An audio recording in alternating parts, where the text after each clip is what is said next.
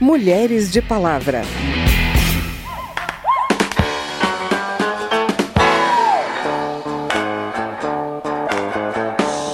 Os partidos têm que entender que a pouca participação da mulher na política não está vinculada a um processo natural ou uma desmotivação natural das mulheres por política. É porque é muito mais difícil para elas entrarem no jogo político, principalmente no jogo eleitoral. Todo esse conjunto de comportamentos e de percepções que se tem sobre homens e mulheres impacta diretamente na participação da mulher na política. Então acaba se tornando um ambiente extremamente aversivo, quando não perigoso. Você não sente, não vê, mas eu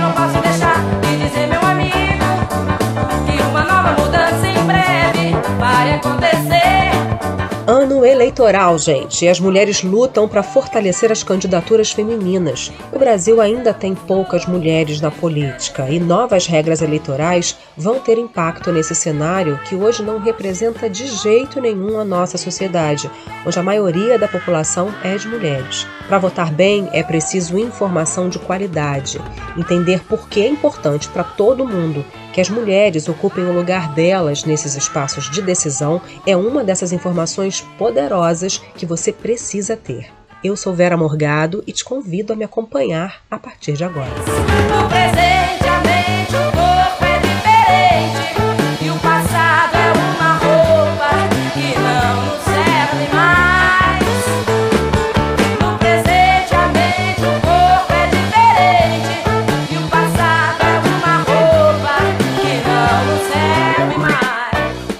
Um debate sobre transparência democrática, já pensando nas eleições gerais desse ano, a Secretaria da Mulher da Câmara mandou para o TSE, o Tribunal Superior Eleitoral, várias sugestões que podem melhorar a participação das mulheres na política. É o repórter Cláudio Ferreira que explica os detalhes dessa contribuição da bancada feminina para as próximas eleições.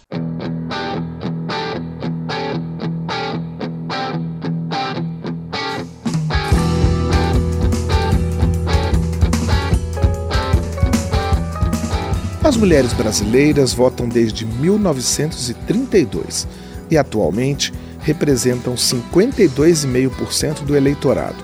Correspondem a 45,30% das filiações partidárias, mas sabem que ainda faltam melhorias na legislação e mudanças na sociedade para que elas participem efetivamente da tomada de decisões na esfera política. Nas eleições gerais de 2018, apenas 15% dos cargos foram preenchidos por mulheres. Nas eleições municipais de 2020, segundo o levantamento feito pela Consultoria Legislativa da Câmara em mais de 1.200 municípios, pelo menos uma lista partidária em cada um deles desrespeitou o percentual mínimo de mulheres no registro de candidaturas. Diante deste cenário, a bancada feminina da Câmara tomou várias iniciativas. A Secretaria da Mulher e a Comissão de Defesa dos Direitos da Mulher criaram o Observatório Nacional da Mulher na Política. Em novembro do ano passado, aconteceu o seminário A Mulher e a Regulamentação das Eleições de 2022. E pertinho do final do ano, o presidente do TSE, ministro Luiz Roberto Barroso, recebeu uma lista de sugestões para impulsionar a participação feminina nas eleições. Entre as recomendações estão a participação de organismos de mulheres nas decisões sobre destinação de recursos do Fundo Especial para Campanhas Eleitorais e do Fundo Partidário, e a inclusão de informação sobre gênero nas prestações de contas para que a distribuição do dinheiro seja avaliada. A cientista política Giovanna Perlin ressalta que a falta de acesso a recursos é uma das barreiras para o sucesso das mulheres nas eleições, principalmente na esfera municipal. As vereadoras elas têm que ter acesso à informação, elas têm que contar com a transparência do partido nessa destinação dos recursos. Elas têm que saber claramente para poderem se organizar e planejar sua campanha quanto que será destinado para elas. Então, eu penso que um trabalho junto aos partidos é fundamental. Os partidos têm que entender que a pouca participação da mulher na política não está vinculada vinculada a um processo natural ou uma desmotivação natural das mulheres por política. É porque é muito mais difícil para elas entrarem no jogo político, principalmente no jogo eleitoral. A deputada Margarete Coelho, do PP do Piauí, que participou da compilação das sugestões, afirma que a legislação atual tem algumas falhas. Sobre a reserva de vagas para as mulheres nas listas de candidatos, por exemplo, ela salienta que não há punições para o descumprimento da norma. Está lá escrito que os partidos devem ocupar com no máximo 70% e com no mínimo 30% por gênero suas chapas. Mas não diz o que, que acontece com os partidos que não cumprirem esta determinação. Não diz qual é a sanção do partido que não cumprir essa determinação não diz qual instrumento, qual ação cabível. E nós tivemos que lutar muito, tivemos que recorrer ao judiciário para que o judiciário dissesse que nós podemos ter ação de impugnação de mandato eletivo, ação judicial de investigação eleitoral, que elas são típicas, são próprias para que se persiga, apurar e punir essas fraudes contra as candidaturas das mulheres. Documento encaminhado ao Tribunal Superior Eleitoral enfatiza a importância do combate à violência política contra as mulheres. Cristiane Brito, secretária nacional de Políticas para as Mulheres do governo federal, espera que as eleições de 2022 não repitam o que aconteceu em outros pleitos. O LIC 180 encaminhava as denúncias de violência política para o Ministério Público Eleitoral. O Ministério Público Eleitoral passava para o promotor da circunscrição onde a violação estava ocorrendo. E aí algumas investigações, os procedimentos ficaram paralisados e só foram iniciados pós eleições. Qual foi a grande queixa? Não adianta, no final das eleições, apurar uma violência política que eu sofri. Ou não adianta, por exemplo, em alguns TREs isso aconteceu também, passar para uma delegacia comum e apurar como se não tivesse tido nenhuma referência ao processo eleitoral a cientista política Giovanna Perlin acrescenta que a violência política contra as mulheres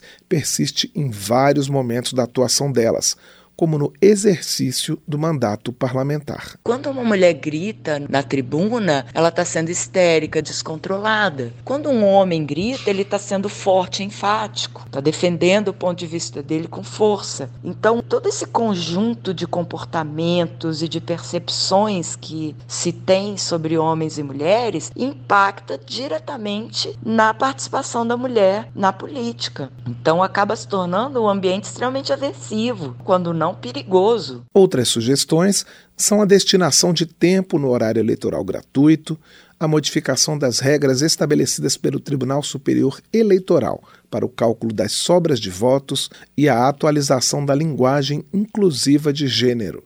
Essa recomendação é evidenciada pela pesquisadora Luciana Punk. Estamos falando sobre o aumento de mulheres eleitas, entretanto, todos os códigos falam em deputados, candidatos, sempre no masculino. Então, nós temos que visibilizar e naturalizar as mulheres como candidatas. E é algo absolutamente simples: é colocar um entre parênteses a do lado de todo o Código Eleitoral. Não tem erro, é simplesmente uma questão de revisão de código. A deputada Margarete Coelho sintetiza a intenção da bancada feminina ao apresentar as sugestões ao TSE. Ela se refere ao que chama de pegadinhas da legislação, que impedem a participação das mulheres no processo eleitoral, impede igualdade com os homens. Nós não queremos mais leis que não nos entregam, que não efetivam os nossos direitos.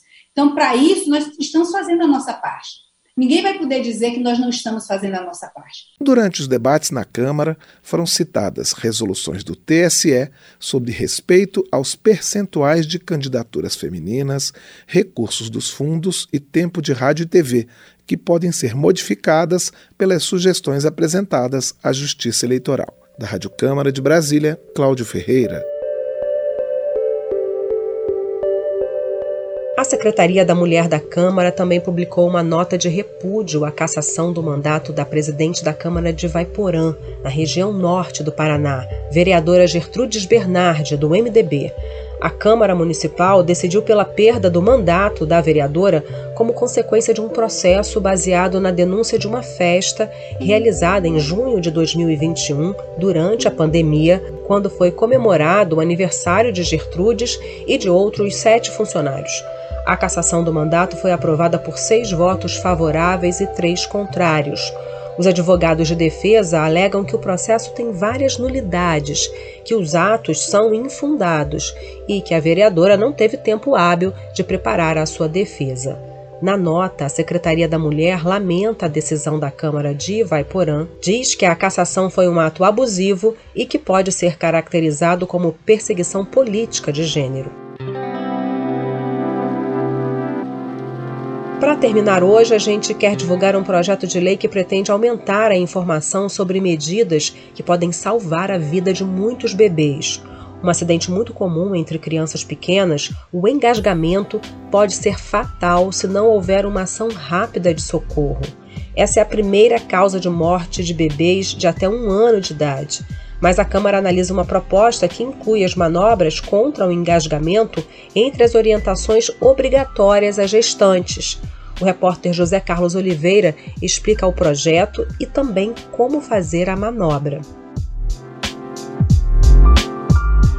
A Câmara analisa a proposta que inclui as manobras contra o engasgamento de bebês entre as orientações obrigatórias às gestantes. O texto altera o Estatuto da Criança e do Adolescente, que atualmente já prevê no âmbito do Sistema Único de Saúde a devida orientação às gestantes sobre aleitamento materno, alimentação complementar saudável, crescimento e desenvolvimento infantil, além de formas de favorecer a criação de vínculos afetivos e estímulos ao desenvolvimento integral da criança. A proposta da deputada Giovânia de Sá, do PSDB de Santa Catarina, inclui nessa lista as manobras de emergência em caso de obstrução de vias aéreas superiores por alimentos, mais conhecidas como manobras de Heimlich. Segundo dados do Ministério da Saúde, todos os anos morrem mais de 700 crianças de até 14 anos em consequência desse tipo de acidente, sendo aí a primeira causa de morte de crianças de até um ano de idade. Muitas vidas são salvas porque conseguem chegar a tempo numa emergência e realizar a manobra de Heimlich. Mas se prepararmos as gestantes, vamos conseguir com certeza minimizar ou quem sabe zerar o número de crianças que sofrem Na justificativa da proposta, a deputada cita o caso do pequeno Gael, que com apenas sete dias de vida engasgou com leite materno e só foi salvo por acaso com a ajuda de policiais militares que faziam uma abordagem nas vizinhanças de sua casa em São Sebastião, no Distrito Federal. O bebê não respirava, já estava com a face rocheada. Gael foi submetido a algumas manobras contra o engasgamento, recuperou a consciência enquanto era levado para a unidade de pronto atendimento mais próxima e hoje está bem de saúde. Por meio das redes sociais, Sociais do Centro Universitário IMEPAC de Minas Gerais, o professor de enfermagem Renato Urzedo explica a manobra de Heimlich. Nós teremos que apoiar o tórax da criança, virando ele de bruço, e daí ocasionando cinco pancadas na região posterior nas costas. Logo após as cinco pancadas, você apoia a cabeça da criança, gira a criança e realiza cinco compreensões torácicas entre os mamilos da criança. Durante a manobra, você terá que observar se o que está engasgando a criança veio à boca e você consegue retirá-la ou não sempre indicamos que, antes mesmo de começar a técnica, que você acione o serviço médico de emergência local. Na maioria dos estados, o telefone de emergência do SAMU é o 192. A deputada Giovânia de Sá reforça que a orientação à gestante prevista em seu projeto de lei não gera custos extras. Não tem um impacto financeiro, é somente a preparação dessas grávidas, dessas gestantes durante o pré-natal nas unidades de saúde, o atendimento médico e com certeza vamos evitar esse grande número de acidentes e de mortes causados pelo engasgamento. A proposta de Giovânia de Sá é analisada em conjunto com outros cinco projetos semelhantes. Eles não dependem de votação do plenário da Câmara. Basta a aprovação nas comissões de Seguridade Social e de Constituição e Justiça para que sejam diretamente enviados para a análise do Senado. Da Rádio Câmara de Brasília, José Carlos Oliveira.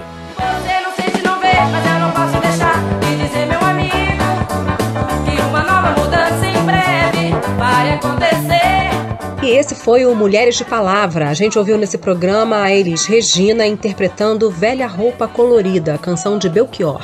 E a música Lavadeira Água, com a banda As Bahias. A produção foi de Cristiane Baker, trabalhos técnicos Marinho Magalhães, reportagem Cláudio Ferreira e José Carlos Oliveira. Na edição e apresentação desse programa, eu, Vera Morgado, agradeço a sua audiência. Se você tem alguma dúvida, manda pra gente. O e-mail é radio@câmara.leg.br e o WhatsApp é 61 999 78 90 80.